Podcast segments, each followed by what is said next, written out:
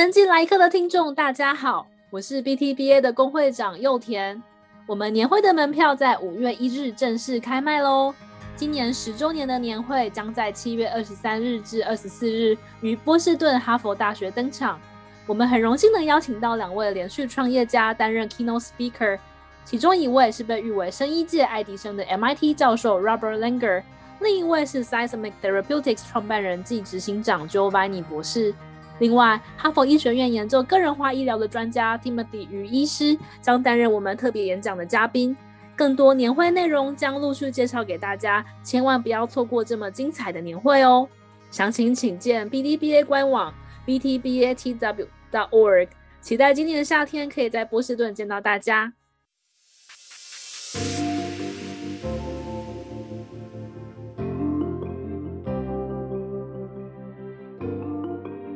断的挑战自己，不断的勇于突破，open-minded，不要把自己的喜好或得失看得那么重。人生其实有很多很多有趣的事情可以去经验的。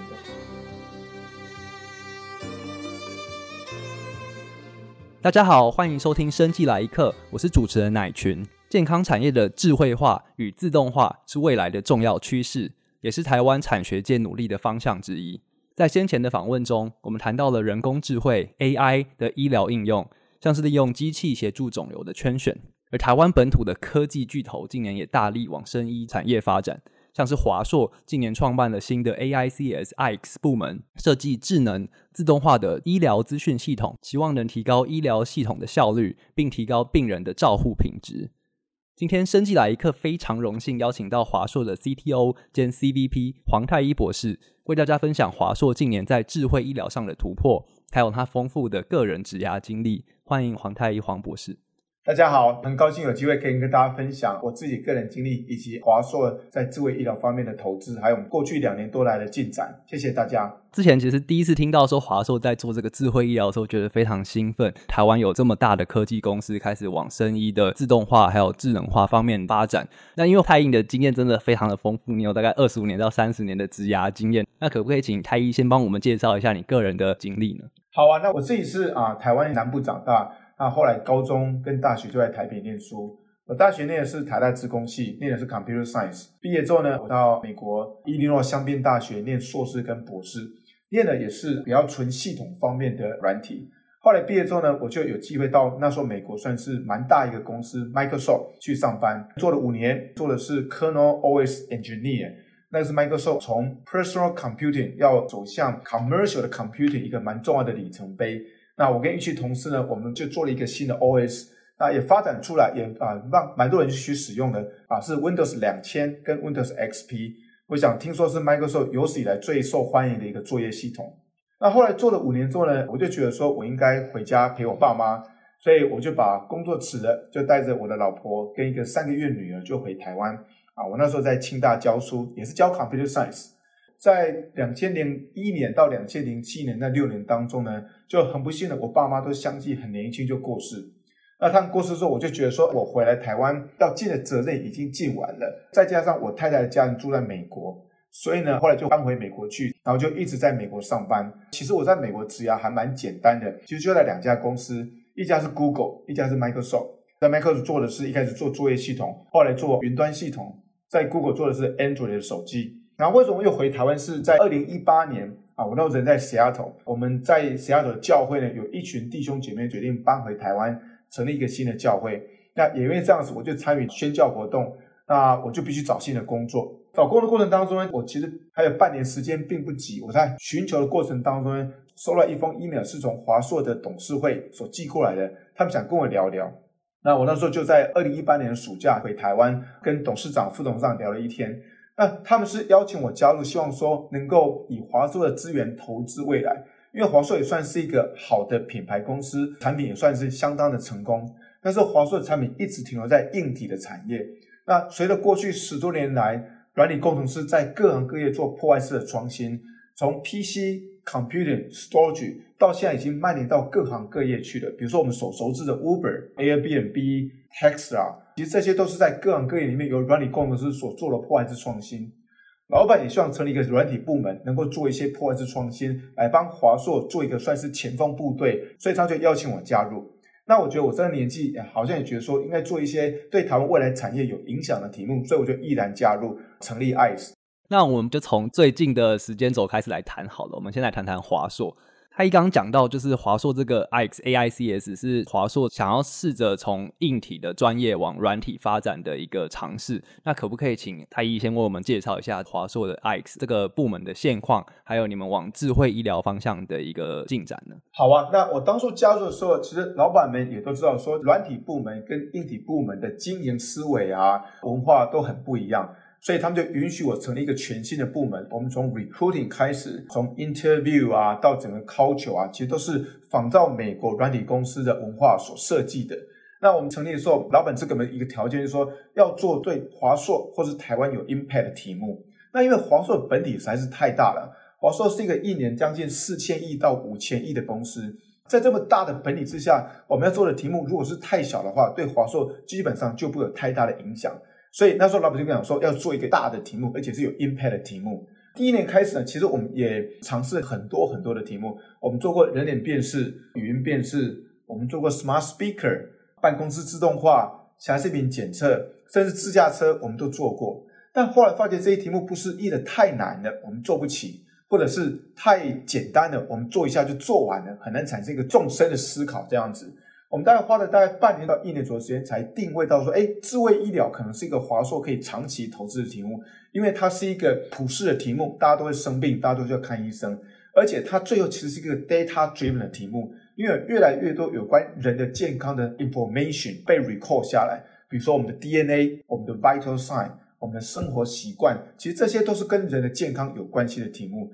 从现在医疗走向未来精准医疗，其实它是一个很难的 computer science 再加 medical 的题目，所以我们的后来就聚焦专注在做智慧医疗。这个真的是一个非常多人都很在意的题目，那也是台湾的医疗和电子的专长的一个整合。那其实，在报章杂志上也好，在我们的闲聊中也好，真的听到很多人都觉得说，诶，台湾可以往这个方向尝试，那可能也是一个大家觉得说很有机会的一个场域。想要请太医再跟我们讲细一点，可不可以？就是说，因为我看到华硕其实就是在这个智慧医疗的题目上有大概五个大方向的 project，有一些智慧编码、电子病历的系统等等的。那可不可以请太医再帮我们介绍一下，说，诶，华硕是从什么方向切入？然后我们想做这个自动化的智能的资讯系统的话，那它其中有哪些环节呢？好啊，好啊，这是一个蛮深的题目啊，因为大家都说智慧医疗既深且广，而且它是一个非常需要专业 domain knowledge 的题目。那我们是一群 computer science 的 geek，所以其实我们在两年多前开始进入智慧医疗的时候呢，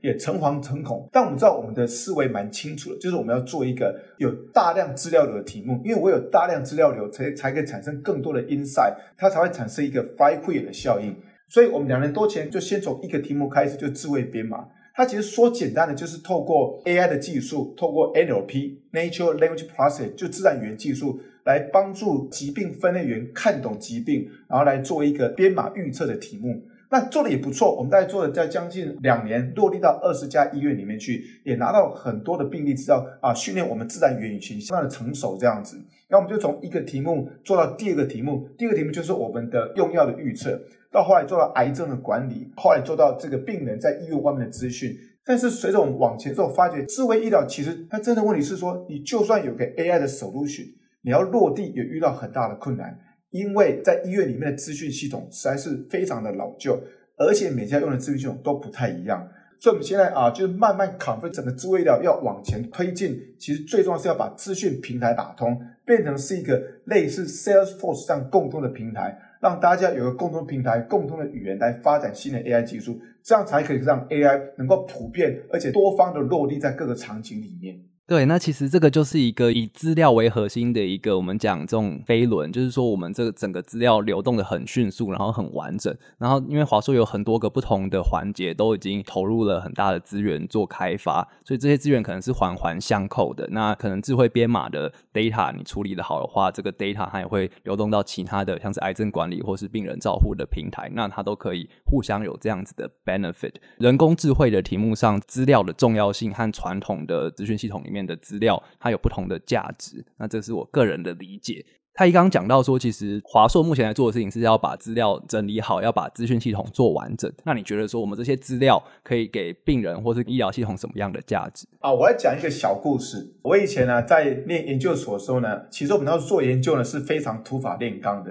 通常是指导教授给你一个 paper，用纸印出来的，然后你去看这个 paper，看完之后你觉得哎这个不错，然后他去 reference，比如说 A、B、C 这三篇 paper。那你就要带着这个 A、B、C 这份 paper 的 information 呢，到图书馆里面去，把相对的 journal 呢从书架上把它拿下来，再把它印出来。印完之后呢，回家去读，读完之后再发觉，哎，这个 paper 又 reference 到其他的啊 D、E、F 这三篇 paper，你再回去再重新做一遍。所以整个资讯的产生跟资讯的 access 其实是相对困难的。但是现在人做 research 已经不这样做 research 了，他只要 Google Scholar 打一个字进去。他就找出这个 paper 从哪里来的，这个 author 写过哪几篇 paper，他的 citation 有多少，他又 reference 谁，谁又 reference 下一篇 paper，这整个资讯流的过程呢，是由 Google 把它 index 很好，来帮助 researcher 可以很快找到这个 information。这是我们目前所使用的 computer system。在医院里面不是这样子，医院的资讯系统其实是非常老旧，而且资讯其实散落在各地，没有有效的整合，也没有效 index。所以，我们常常听医院讲说，医生要找一个 information，可能要花几天甚至几个月才可以找到他要的 a patient 的 information。我们甚至看见说，一个医生呢，因为这个病人对某些药有过敏反应，所以他把一个小小的 sticker 贴在病人的健保卡上面，让这个病人下次看医生的时候能够提醒医生说，这个病人对某些药有不良反应这样子。所以，医疗资讯散落在各地，没有被有效整合，不只是导致未来的 AI 很难往前进展。连现在医生呢都叫苦连天，他们啊时间花费很多在操作电脑系统上面，而且不是那么 friendly。我是觉得这是一个蛮大的问题，这是我们可以去解决的。是，那其实我这样听起来的话，太一你对 AI 或是对这个新一代的医疗资讯系统的感觉，是不是有点像是一个自动化的过程？那有点像是我们以前只用手去耕田，那后来我们发现说，诶，动物可以帮忙我们耕田，就是牛可以来耕耘的更有效率。那后来我们有引擎，我们有一些蒸汽的机器，可以让事情变得更快、更大规模、更自动化。那在农业上，我们的生产力就有很大的突破。那我们也想用电脑的方式去应用在别的领域。那像是太一刚刚讲的医疗系统的领域，虽然说我们是电子 IC 健保卡，可是我们还是有很多资料或是我们想要知道的资讯是不够完整。那可能是我们需要人工去做记录、辨识，人工去做维护。这样的话，其实对医疗系统的成本上非常的辛苦。那他们也不见得有足够的心力去做这样子的事情。所以，如果我们可以让机器来辅助人类做这样子的事情的话，那所有的流程会快速很多，而且比较不容易出错。呀，你讲的非常好。电脑可以做的事情其实非常非常多。你可以看过去二十年当中呢，资讯系统的 improvement 对人类的生活产生什么样的影响？这样子，那很可惜的是，在医疗系统里面，我觉得这个优势一直没办法导进去，可能是过去医疗体系呢相对保守。而且呢，他们的资讯系统相对封闭。但随着大数据时代的来临，我觉得未来医疗一定是跟资讯系统必须相连接，它才有办法去有效的运用这么多的大数据来帮助医生做更好的判断，做更好的诊查。真的，我觉得可以看到说这个东西有非常非常巨大的影响力。那我们这边想聊一下，就是台湾的一些电子科技公司都有做一些健康相关的产品，但是其实我觉得和医疗资讯系统还是有一段距离。那其实像太医的个人经验也是比较以科技业为主。那现在往医疗发展的话，其实就是一个蛮不一样的一个领域。像是医疗的话，可能很多地方是以医院为主的一个开发的场所。所以我很好奇，说华硕在这个方面有没有给 X 部门的一些资源？那或者说华硕本身的就是影响力有没有办法辅助 IX 的产品在智慧医疗上更顺利呢？呀，我觉得这是很好的问题。那我先讲智慧医疗，其实是个很难很难的题目。为什么呢？啊，我们三年多 run 下来，发觉要能够在医疗领域上面对医生或病人有贡献，其实你不只是需要 computer science 的 knowledge。你更需要是对医疗系统的 passion，就是热情，去帮助他们。智慧医疗题目跟其他的 computer science 题目比起来，相对进展是缓慢的，因为人命关天，而且法规的限制、资料的限制，不像比如说加密货币啊，或者是电子广告啊，或者是社群行销啊，这是完全不一样的题目。所以我觉得华硕这上面给我们最大的资源就是耐心。公司老板对这件事的了解是知道说，他是需要长时间的投资的。他也知道说，这个人命关天，很多新的 technology 需要时间去导入。第二个就是 funding，因为你要找到一个好的 engineer 能够去做破坏式创新，你必须要能够付起他们足够的薪水去聘他们。老板在 funding 上面也的确提供蛮大的 support。第三个，我觉得 branding。因为华硕是个品牌公司，所以当我们去跟医院谈合作的时候，就比起一些小公司，我觉得我们占有品牌上的优势，知道说这个公司是台湾的品牌之光，愿意长期去投资这件事情，而且我们不会滥用医疗资料去做一些不适当的用途，所以我觉得这个是我们先天的优势，其实进展呢是有相当的帮助的。那我想，这个其实是医疗的 IT 产业和一般的资讯产业稍微有点不一样的地方，就是医疗产业法规的影响力是比一般的资讯产业是严格非常多的。那这是一个很大的进入的门槛，因为有很多额外的成本需要去照顾。那当然这也是有原因的，因为医疗本身就是它有它非常特别的一个地位。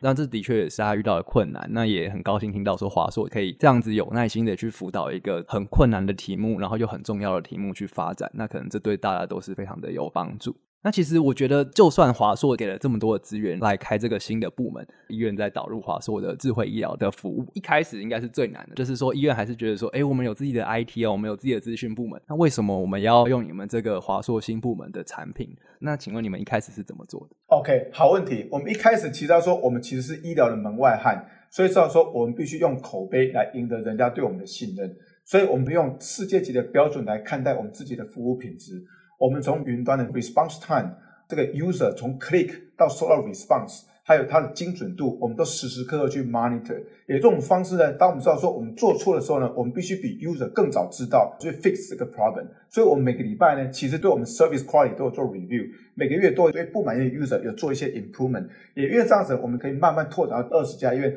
的前提，就是因为我们做的服务落地，而且对 user 产生真正的 impact，那他们就会告诉其他的医院说，哎。华硕 ICE 真的是有影响的，所以从慢慢从一个医院到二十家医院，从一个服务到八个服务，我们是透过世界级的服务标准来去 penetrate。他你刚刚讲到云端的部分，在这个方面有什么好处吗？就是为什么要用 cloud 呢？云端的好处就是说，第一个你可以利用云端的资源来做大数据的运算，因为很多 AI 的 machine learning 的 model train 都需要很大量的 computer resource 去做，但它又不是长时间去使用。所以在云端上面，你就会有很多 resource 可以需要的时候去用它，不需要的时候就把它 release 掉这样子。第二个，它可以透过云端的方式去收集 user 的 usage 的 behavior，用这种方式我们来告诉我说我们的服务到底哪里做得好，哪里做不好，去 improve 它这样子。第三个就是说，你可以透过云端不断去做 deployment。当你有新的 model 可以产生的时候，你可以透过 testing，透过 user 的 agreement，我们就可以把新的 model deploy 进去。完全不需要再派人到医院里面去做落地的这些测试，你可以在云端上面就可以做完整个整合的测试而落地。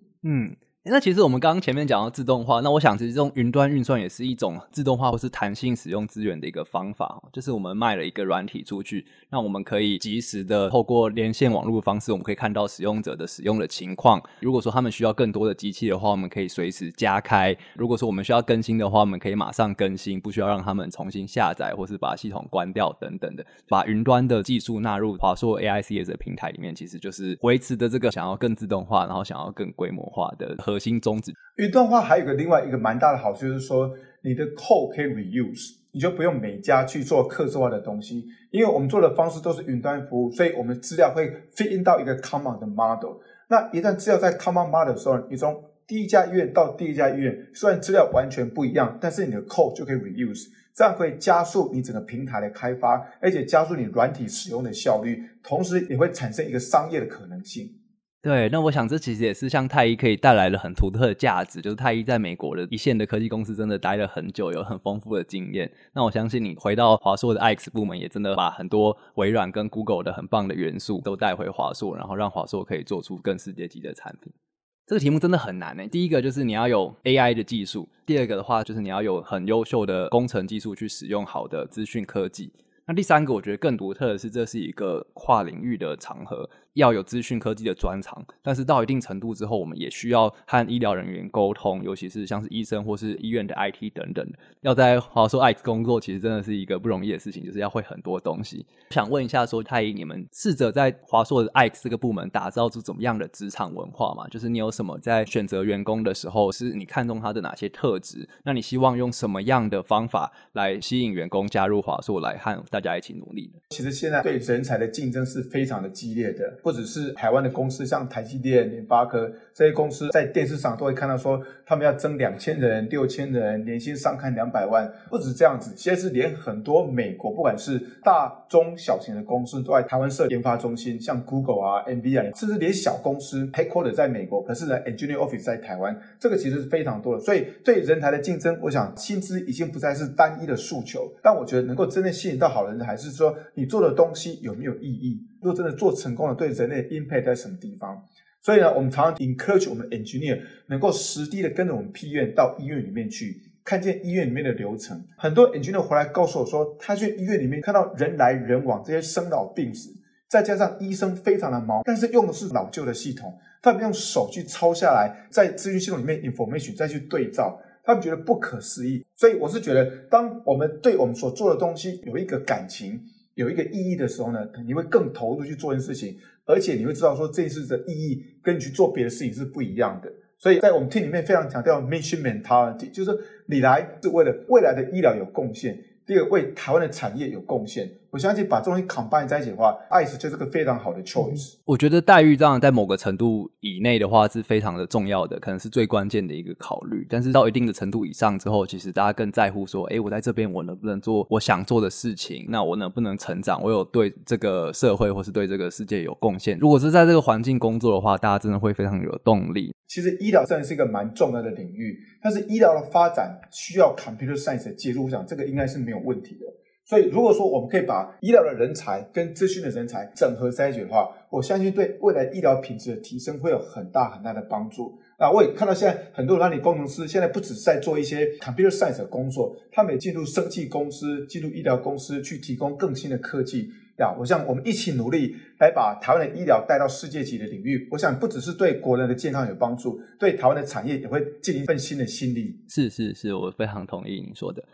那我想再问一下，至少在我们节目上，或者在很多其他的地方，大家都强调这个跨领域的重要性。但是我觉得跨领域的困难也是一个我们需要去强调的部分。太医有没有一些故事，或是有一些你自己的经验，怎么在这样子的医疗和资讯系统上有一些嗯沟通落差的地方，我们怎么去把事情做到最好？对于这个跨界领域的话，我觉得蛮重要的是同理心。啊，因为我们常以我们的自己本位出发，觉得说我们的题目啊，我们的 solution 是好的，就强迫人家去使用，或是觉得不使用的人他就是不懂这个技术的背后的东西。但我觉得真正能够服务人的，就是能够让人家愿意去使用的东西。所以像我们在医院里面，我们其实碰到很多公司做的这些智慧医疗题目，落地之后普遍都没有被普及出去。那我们就问医生，医生的前提是不是不准，而是不好用。它的 user experience 啊，整个 flow 啊，就没有针对他们量身定做去做设计的。那所以，ICE 在开发我们智慧医疗产品的时候，也非常注意这一块。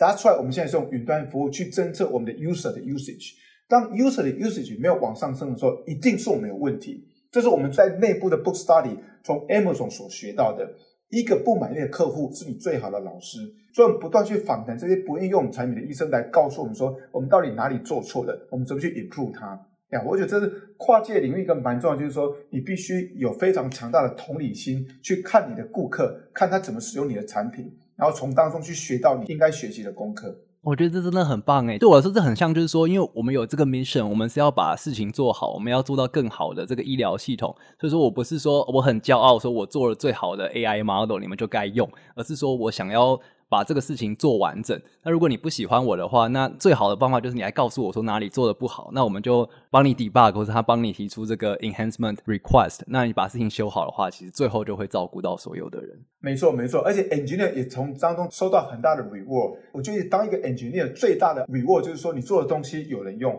而且用的人喜欢你的产品，那而且他会推广。我觉得从这个过程中，我们不只是达到我们对顾客的服务的满意度，同时也让 engineer 有一种对自己的产品的骄傲感。对，是身为一个工程师，我觉得这的确就是我在追求的一件事情。所以说能做到的话，我觉得真的非常非常的棒。我们刚刚讲到台湾这个智慧医疗是一个比较新兴发展的领域，那我们想要请太医可不可以和我们谈一下台湾在智慧医疗上的优势？那或是有一些地方我们觉得说，哎，我们未来可以更努力的地方。台湾智慧的优势是说，第一个，台湾的医疗体系的人才非常的优秀。那其实你说考过联考，说台湾最聪明的人都去当医生。整个台湾的就医体系啊，我们的 accessibility 非常的高，而且我们的医疗体系的人员素质非常好，我们的工位体系非常健全。我觉得这个在台湾，在全世界是一个很大很大的优势。台湾的 IT 的人才相对的素质也非常好。为什么这这么多美国公司来台湾设立研发中心，就是看中台湾工程师的素质。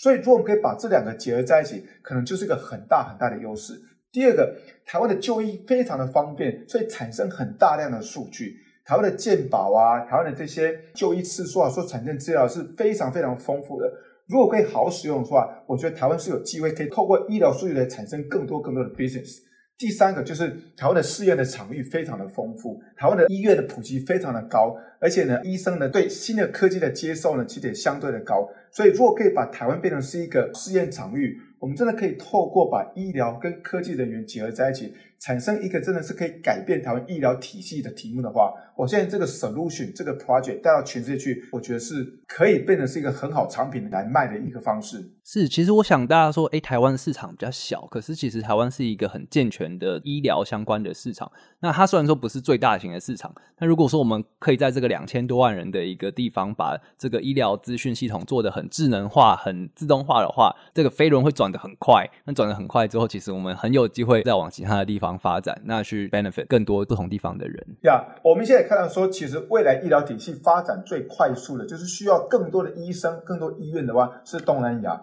他们人口急剧的增加，但是他们医生的数目远不及他们人口增加的数目，所以他们速度派人来台湾取经，他们急需要一个啊 modern 的医疗体系的系统进入东南亚来服务他们这些啊不断增加的人口，所以这是个很大很大的市场。台湾如果在这一块可以透过我们医疗体系的先进，还有资讯系统的升级，我觉得我们 combine 在一起是可以整场输出到东南亚去，产生一个很大的 business 的。对，非常期待。其实大家在讲医疗系统的时候，真的会很常讲到说，这个专业的医疗人员的训练是非常非常耗时，然后非常非常困难，也需要很多资源。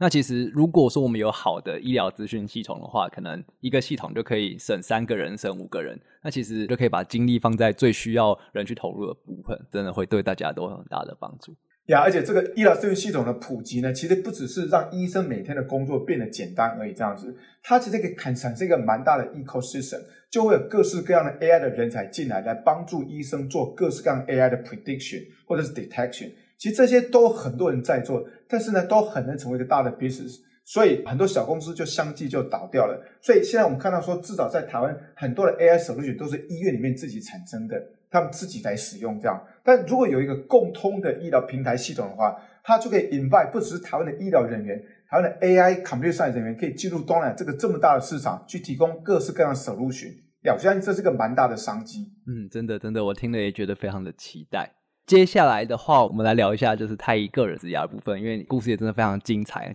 那他以，你从毕业之后到微软，然后再回台湾到清大，之后又到 Google 跟微软，之后又回来 ASUS，就是这样子的学界跟业界跟学界的转换，我觉得相当的稀有。想问说，这些工作领域转换的经验有没有带给你什么样的影响？然后有没有在你职涯的不同阶段之后，你会发现说，哎，我在某个地方的一些经验会影响我下个地方的某个决策判断等等。啊、每个经验的转换其实都是个学习。像比如说我刚毕业拿了博士去 Microsoft 上班，其实就是从一个研究者进入一个 product 去做 engineer，其实它也有蛮大的转换。那我觉得啊、从 Microsoft 回台湾当教授也是个职涯的转换。包括我后来从 Microsoft 回华硕来做一个 PVP，然后来做智慧医疗，其实对我来讲，每次都是一个新的学习。那我自己的分享经验就是说，每次一个转换过程当中，我就要把自己 reset，把自己当成是一个 newcomer 去学习所有的东西。像我刚毕业的时候呢，我进去公司里面 Microsoft 上班的时候，我就不会把自己当成是一个博士来看，我把自己当成是一个刚毕业的 computer science 的学生去学习，每一堂课我就认真去 trace。那我从 Microsoft 回台湾的时候呢，我就每一门课认真去背，把自己当成是一个学生来学习这样子。那进入智慧医疗也是，我们什么都不懂，我们就一行一行的去学习，一本书一本书去看。我看了蛮多医疗的书，前阵子还甚至自己再回去再再把高中生物课再读过一遍。我是觉得说，跨界领域的确需要勇气，但是当你突破那个障碍之后，你会学到很多很多的东西。那我常鼓励年轻人说，不要待在自己的 comfort zone。因为你越待越久，表示你学的东西会越来越少。当你觉得到达某一个程度，你要有勇气去突破自己，去做一些你觉得以前你做不到的事情。包括爱现在做智慧医疗，很多人都觉得说你们又不懂医疗，也不是医生，干嘛去做智慧医疗？可是我们看到有一个问题，看到资讯系统实在是太老旧了，我们想去解决它。当然，在做的过程当中，我遇到很多的阻碍，很多医生觉得说你们根本什么都不懂。但是我们就问他说：“那你觉得我们该怎么做会做得更好？”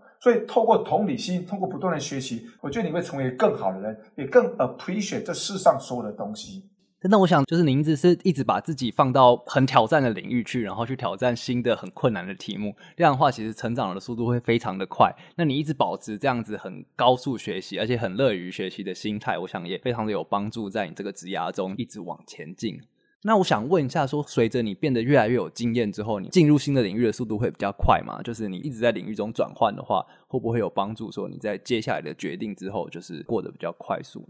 到底有没有速度比较快？这个我就不确定，这个可能要别人来跟我 comment。但至少是我自己说，随着我转换领域一次、两次、三次之后，我对新的东西就不再那么害怕，而且我不害怕失败。我觉得这蛮重要，因为很多人不想去 try 是怕失败。比如说，很多人不敢去骑脚踏车，他怕跌倒。可是你真的骑上去，你会骑之后，你就不怕了。所以我是觉得害怕失败会导致很多人不敢去尝试新的东西。比如说害怕失业，如果没有保住这个工作，我可能就没有下一个工作了。可是你想想看，外面的工作多的是，你有没有那个能力去 take 那些新的工作？我觉得才是你真正的资产。所以不断的挑战自己，不断的勇于突破，我觉得这才是想给年轻人最好的建议。真的，我觉得这真的是非常棒的建议，而且我自己也有感受到说这个会害怕的感觉，就是有时候你在做一些决定，至少我自己会想太多，或者说会觉得说，哎，这样没有退路。像您的经验就是，哎，你一直勇往直前，那就真的是在这个方向一直学到新的东西，然后一直带来更独特的价值。我还有一个经验可以跟大家分享是，我们的人生呢，常常就是 up and down，up and down。比如说期末考的时候，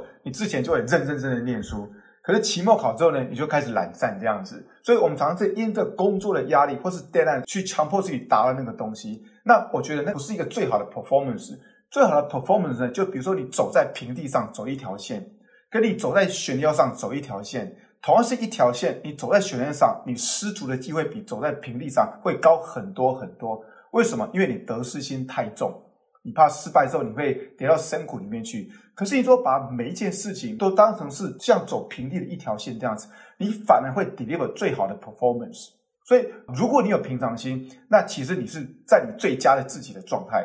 我小时候在下围棋，然后我们就说，哎，平常心是最高境界的，因为你就不会因为情绪而失常。是啊，是啊，是啊，我觉得同样的道理，真的是人生智慧。那我再想问一下太医啊，我们其实很多观众是在台湾，然后也有很多观众是在美国。台湾的观众可能对美国会想要尝试看看，然后美国的观众想要说，哎，我在台湾会不会有什么机会可以发展？因为多人都很想回家。我想要和您聊聊这个不同的地区之间的转换的一些心路历程哦。那在职涯上，你有没有自己对自己在不同阶段设定一些目标？然后这样子不同的国家的一些文化有没有提供你一些很有趣的养分呢？哎，我觉得很好的问题，特别对你这些在美国人来讲，这是一个很实际的问题。那我自己的经验分享就是说，每个国家都不一样，台湾跟美国各有它的优点跟缺点。像我在美国的时候，其实我觉得就是空气很棒，然后呢，地方很大。所以你就可以做一些在美国比较适合的活动，像我们在 weekend 常常就带着小孩去深山里面去 hiking 啊，去露营这样子。但是回来台湾之后呢，我发觉，诶，台湾有台湾的好处的地方。台湾呢，你只要上个捷运呢，两三站就可以吃很好吃的，你可以去泡汤，你可以去按摩，甚至到三天去骑脚踏车，我觉得都是非常棒的体验。所以我想给你们建议就是说，每个地方都有它的好处跟坏处。重点是你所爱的人在什么地方，你能不能接受这个环境去爱这个环境这样子。如果你从美国回来台湾，你永远抱持着比较的心态，诶，美国哪里好，台湾哪里不好，那你就不会活得快乐。同样，你从台湾到美国去，你比较说哦，台湾的就医这么方便，在美国看个医生要预约个两个礼拜，然后去等两三个小时啊，这个都是台湾没有的。那你要去比较的话，你就永远不会快乐。所以接受你的环境。然后呢，跟你所爱的人在一起，然后对社会产生贡献，挑战一些比较难的题目，让自己的心灵越来越扩展。如果你有这种心态的话，你不管到什么地方去，都可以过得很快乐。嗯，就是所谓的平常心，然后又一直保持这个学习的心态，这可能也是为什么你一直这样子的转换都可以越来越成功，然后也做了很棒的事业，然后当一个很棒的人的一个原因。那我觉得这个可能是生活经验所累积下来的。我想每个都是从小到大，你的经验所塑造你这个人这样子。那我讲一些我在大学发生有趣的事情。我大学毕业之后，因为我不用当兵，那我就被分派到系上做一个助教。然后当时我一个老师是从美国伊利诺大学回来做客座的。他回去之前，他问我说：“哎，他一想不想跟我一起回去念博士？”那我就说：“老师，我很想去，因为那时候伊利诺大学香槟校区是个很好的 computer science 的校区。但是我跟老师讲说：‘老师，对不起，我收到学校的 reject letter。’他说：‘You are not good enough to apply our school。’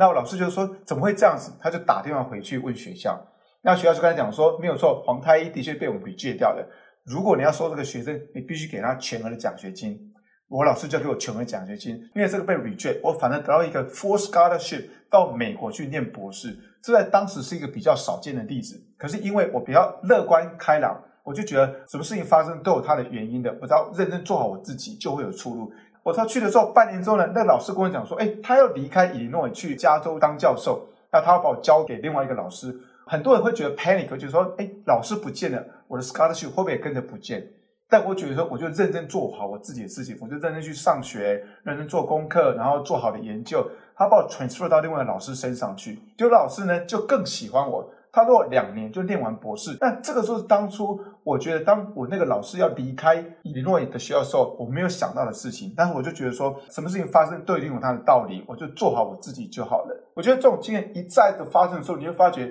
其实人生不要怕失败，失败搞不好给你更好的经验，带你到更好的成功的地方去。你只要认真做好你自己，平常心面对每个挑战，我相信你的生活就会过得很快乐。觉得这真的是非常棒的经验，然后也是非常好的故事。其实我们这边聊到，就是当初来台大资工访问的教授，还有你后来在 Illinois 的第二任的指导教授，应该都是你生命中很重要的人，然后指导你，然后带着你前进。那因为你在这个职涯其实真的是很有经验的，所以比较长。就是说，可不可以多跟我们聊聊，说还有哪些在你这个很丰富的职涯经验中，有怎么样的前辈或者怎么样的人给你怎么样的帮助呢？我相信你到今天这样子，除了你自己的心态，然后除了你自己的努力之外，也是受到很多人的启发。其实我们很想要听你聊聊这部分的故事。呃，其实我觉得啊，在我职场上，每一个长官都是我生命当中的贵人，不管他们喜欢或不喜欢我，不管他们是啊顺着我的心。还是逆着我的意，我是觉得都是一个很好的贵人。在职场过程当中，你会跟各式各样的去接触、去摩擦、去适应。那在这过程当中，你知道保持 open 的心，其实你可以从每个人身上都学到很多很多的东西。像比如说我在清大教授的时候，我就遇到各式各样的教授。有些教授呢非常积极去争取资源，有些教授就比较不那么积极去争取资源。但不管什么样子，他们都会有他们待人处事的原则。如果你仔细去观察，你都可以从他们身上学到很多的功课。比如说，积极争取资源的人，题目就会做得比较大，他可以用大的题目去争取国际上这些 recognition。但不积极争取资源，老师也没有什么错，就是好好照顾他的学生。他就算只有两三个学生，也好好照顾他们，帮助他们成长。虽然他没有成为一个大的实验室，可至少他每个学生都很喜欢他。所以我是觉得，在职场上你会遇到各式各样的人，没有一个人是坏人，就算他可能对你没有那么友善。但是你就可以从每个人身上学到一些你可以学的功课。这边其实我也很好奇啊，因为现在其实像太英，你已经在管理的一个层级了，就是对你自己来说，你通常会想要怎么样帮助和你工作的同事啊，或是说后辈在他们的职涯上成长呢？